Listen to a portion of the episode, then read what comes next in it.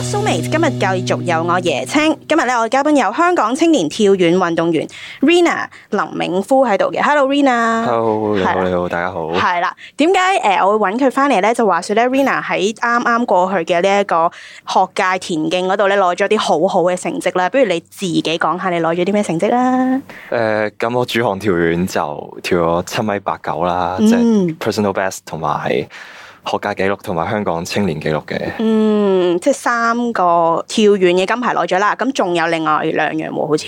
誒，一百米都誒攞咗金牌啦，即係 Division Two 嘅，係咁接力都係。係，你三個都攞到金牌，係因為係咪因為你本身都係玩開田徑㗎？由細到大都係。誒，但係跳遠你係上年先開始玩嘅喎。跳遠就係上年二零二一年尾先開始。係，咁短短一年時間就又破咗學界紀錄，又破咗呢個 U 二十嘅香港紀錄，有咩感受呢？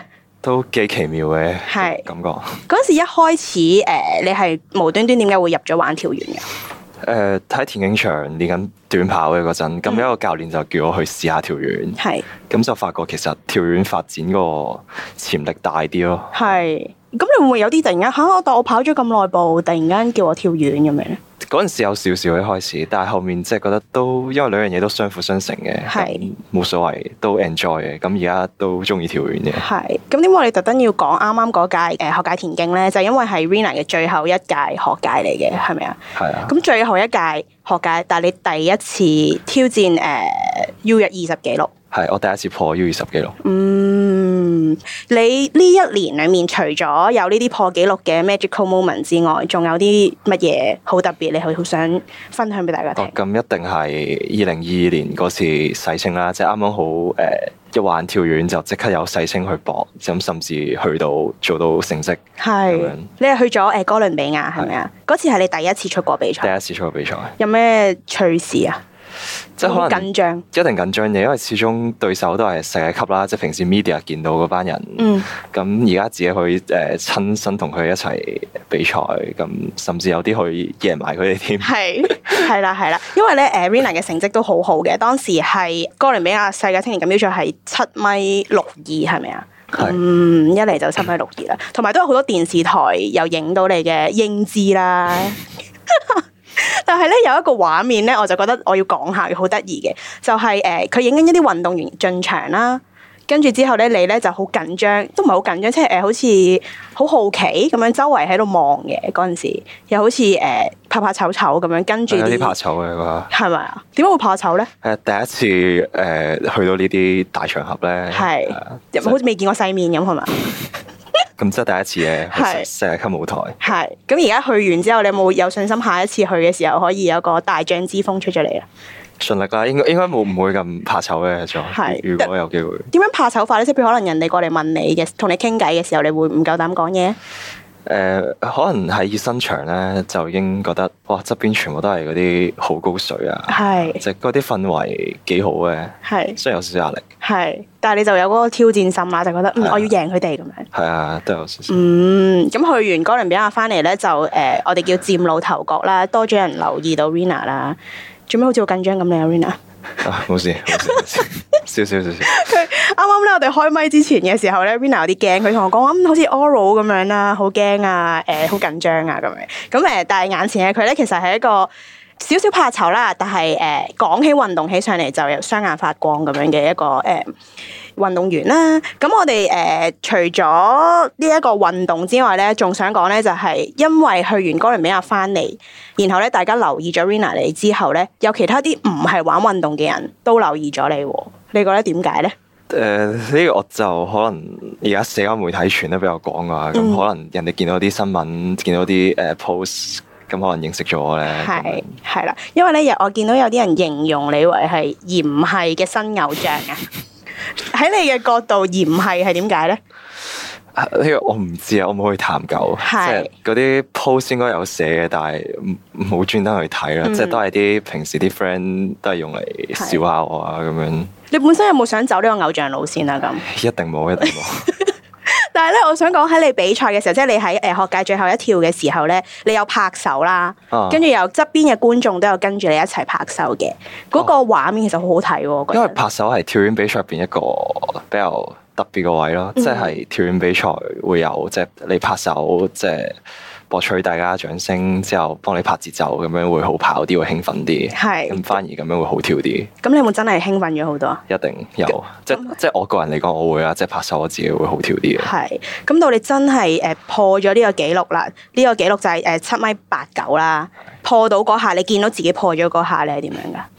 誒、我呃嗰下都好興奮，好開心。你見我 IG 有個 post，即係啱啱出成績版嗰個咧，我成個人跳咗起身喺度慶祝，彈起咗係係咪？彈起咗。有冇即刻誒側邊啲朋友即刻衝出嚟攬住你咁樣啊？誒、呃我自己翻到去，即係入翻誒、觀眾席嗰度先有嘅，佢哋唔 會出嚟。係，咁但係誒、呃我想問下，譬如誒、呃你本身你有冇預知過或者預計過自己會破呢個紀錄先？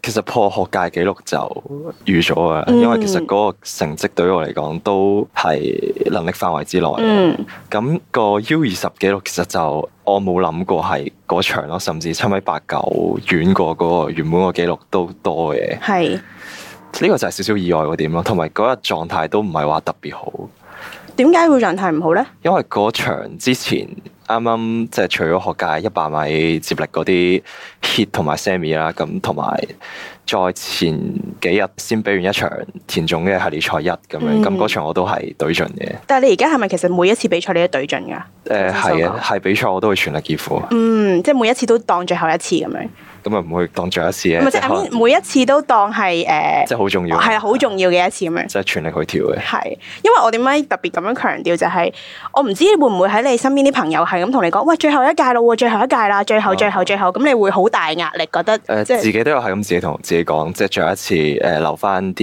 嘢都好啊，即係學界記錄咁樣。係咁，確實都留翻一個好好嘅記錄俾自己嘅。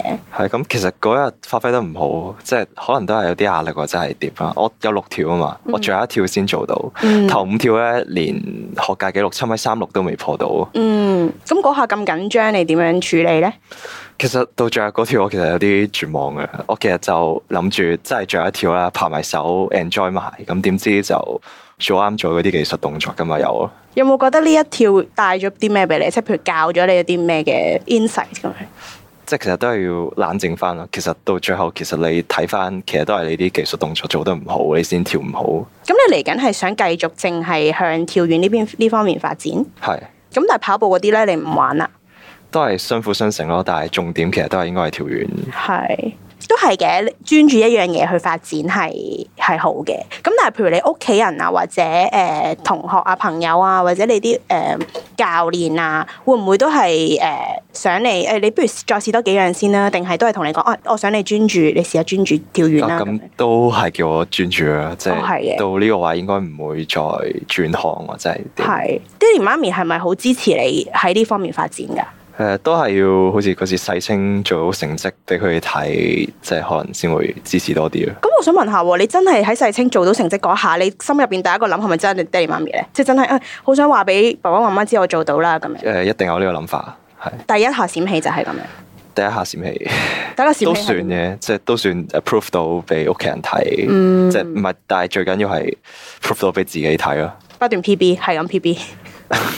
即係覺得誒、呃有玩落去嘅希望。係，咁但係你都擺咗好多心機同埋時間啦，即係呢一年裡面你擺咗好多時間落去跳遠啦，咁會唔會你覺得好似忽略咗誒、呃校園生活咁樣？誒呃少少咯，即係可能上堂正常嘅，但係可能同同學之間嘅相處時間少咗，即係可能一放學，即係有啲同學會，即係以前會誒成日一齊打波啦，去玩啦，但係而家就一放學就去訓練，之後就補習嗰啲嘢就冇乜時間同同學相處咯。係，因為你又要再誒、呃 handle 呢個 DSE 啦，係即係考試啦咁樣。咁啲朋友會唔會有時可能誒、呃、講下笑又好，或者認真又好，會同你講嗯冇啦，你而家唔同我哋一齊玩噶啦咁樣。誒、呃都少嘅，因為其實佢哋都知我做緊咩嘅。誒、係，咁你覺得佢哋用咗啲咩方法去支持你啊？呃都係説話啦，鼓勵我，同埋誒，即係都係一係 text 我，叫我加油啊，之後就咁講啲鼓勵説話咯。你有冇聽過邊一句你係最深刻嘅鼓勵説話？即係佢哋同你講，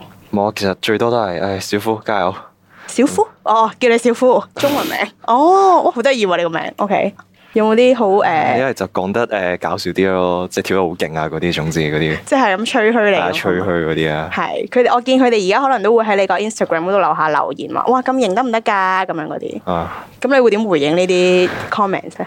笑咯，即係都知佢哋係講笑啦，唔點解啊？你唔覺得人哋真係心即讚係你咩？誒誒開下玩笑咁樣係講下咯，即係係。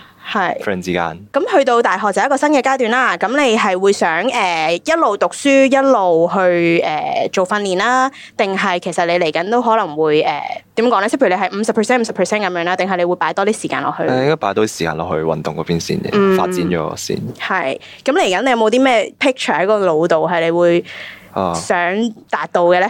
即係可能嚟緊世錦賽同埋奧運咁誒有冇話啲咩誒目標成績係點樣？要跳八米二七二五呢啲哇！好高好高水準嘅成績。係你而家嘅紀錄最勁就係去到誒七八九，咁你有冇啲咩誒做咗啲乜嘢訓練去想準備達到呢個目標咧？誒、呃一步一步嚟啦，即係都唔可以一步登天嘅，嗯係即係腳踏實地咁樣一步一步，即係有好多訓練要慢慢砌翻個底啊，之後再去慢慢進步咁樣。嗱誒訓練上即係 physical 就係咁樣訓練啦，咁心理上咧要沉得住氣咯，即係唔好太急，慢慢嚟，即係係傷咗就玩完。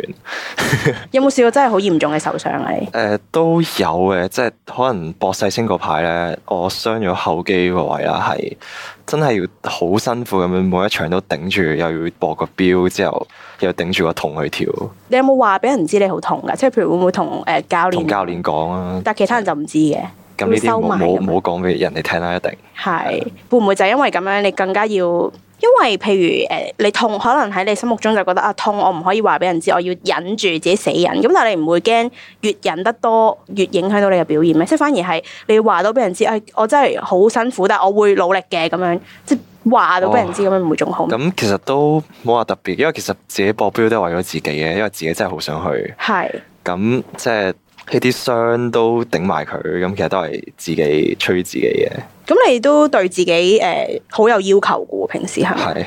咁誒、呃你算唔算係一個好誒、呃、對自己好固執嘅一個人咧？即係我定咗呢個目標，我一定要做到噶啦。我做唔到我就唔開心咁樣。點都有少少嘅，因為始終自己定嘅目標都係自己真係好想達到嘅，係。咁一定有啲期望。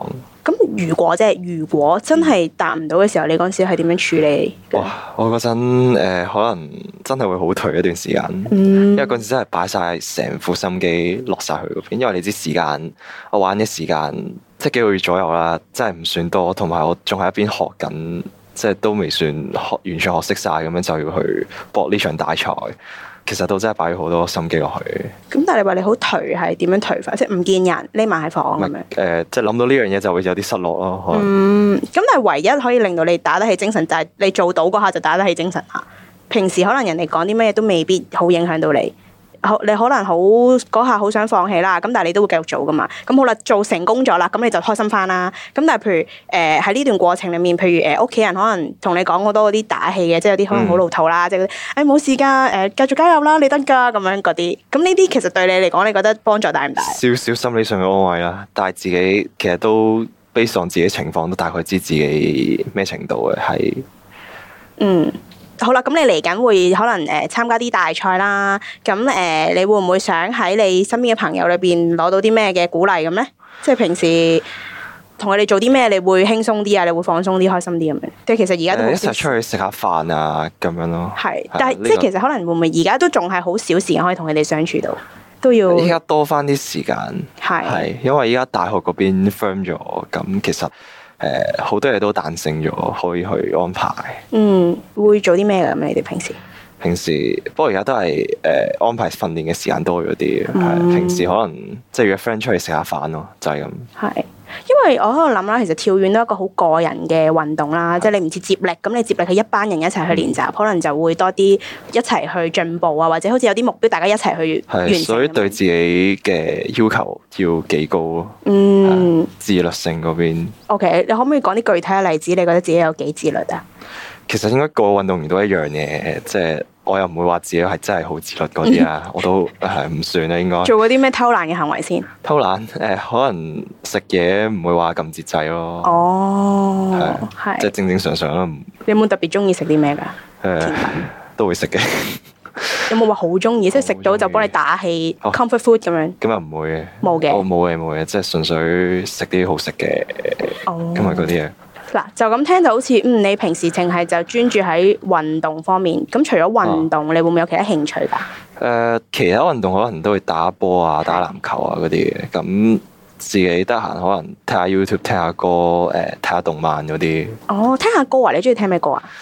咩歌都有嘅，即係係，因為咧嗱，譬如有啲人跑馬拉松就會特別播一啲歌啦。咁你譬如你去訓練嘅時候，你會唔會都聽住歌咁樣去訓練㗎嗯熱身 j 圈嗰陣咪聽下咯， ？OK，咁你聽啲咩歌啊？都係啲流行曲或者係一啲令到自己個人可以 hit 啲咯，近排咧，近係排比較最中意聽係邊一首？都冇話邊一首嘅，即係隨機係你聽唔聽廣東歌㗎聽嘢聽嘅。 ？OK，因為我見你好似平時都比較講英文咁樣中意，即係好似誒、呃、講中文好似有啲驚咁樣咯，你係咪㗎？唔係唔係，哦，OK，咁就誒，少少呃少少緊張，係啊而家仲緊張啊？少少少少。哦，誒係啦，咁咧誒喺側邊可能未認識 Rina 嘅朋友就可以借住呢一個錄音去聽下誒、呃 Rina 另外一方面啦。咁但係識佢嘅人咧就嗱，你聽到啦，佢頭先就話嗯覺得你哋好似笑緊佢咁，咁但係咁你就要盡量話俾佢知，哦唔係笑緊你啊，我係真係支持你㗎咁樣。咁嚟緊誒 Rina 有誒、呃最近嘅一個比賽係即係誒大賽啦。大賽亞青六月，亞青六月係啦，咁誒而家就仲有兩個零月嘅時間啦，咁就我哋喺度祝福 Rina 嚟緊喺呢個訓練過程裡面，就再俾多啲心機，跟住落嚟有多啲嘅更加好嘅成績去 cheer up 到佢，繼續去做更多好嘅成績出嚟啦。咁呢位誒、呃明日之星，大家要多啲留意佢啦。今日咧好多謝誒、呃香港青年跳遠運動員 Rina 林永夫上嚟同我哋傾偈，咁我哋下集再見啦，好唔該晒。拜拜。